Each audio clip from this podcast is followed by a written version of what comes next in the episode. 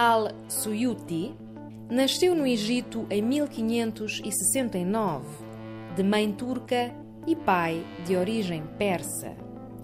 Cedo ficou órfão, tendo-se dedicado ao estudo do Islão e viajado por diversos países, de Marrocos até à Índia. Foi professor, imã, jurista, filólogo e historiador.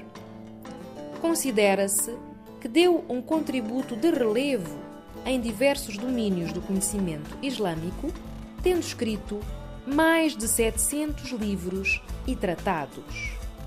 Ibn al-Suyuti faleceu em 1659.